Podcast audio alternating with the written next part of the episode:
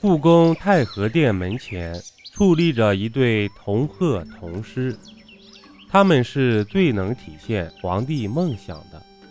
是什么梦想，又有什么作用呢？首先介绍铜仙鹤。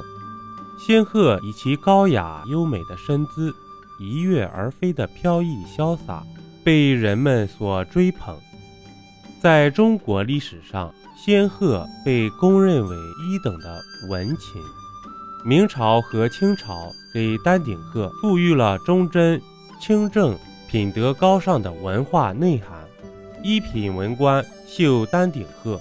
把它列为仅次于皇家专用的龙凤的重要标识，因而人们也称鹤为一品鸟。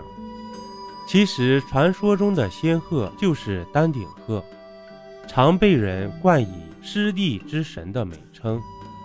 由于丹顶鹤寿命长达五十到六十年，人们常把它象征幸福、吉祥、长寿和忠贞。在各国的文学和美术作品中屡有出现。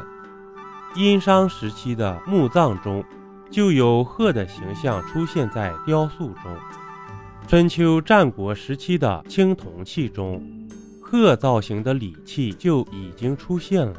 古人对于鹤的特殊崇拜，也代表一种成仙的愿望。太和殿前安一座仙鹤，寓意就是希望自己。可以得道成仙，能永世统治帝国。龙头龟相传是龙之九子中第九个儿子，也是常用的风水物之一，是富贵长寿的代表。龙龟代表着荣誉和地位，是能耐、负重、长寿、权威的象征。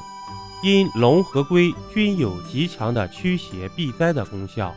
所以它不仅是力量最足，还是驱邪避灾最有效的一个。因此，历代很多人都喜欢用它来作为碑、鼎等物品的底座，意为镇灾驱邪、地基稳固。太和殿前的铜龟和铜鹤，象征着江山永固、万寿无疆。还有就是这对龟和鹤身体是空的。主要是用来焚香的功能，因为太和殿经常举行诸如皇帝登基大典、册立皇后、颁布诏书等这类重大典礼的地方。设想文武百官跪候在太和殿前，铜龟和铜鹤身体里焚香，把整个大殿都笼罩在香气之中。是不是像天上的天宫笼罩在仙气之中呢？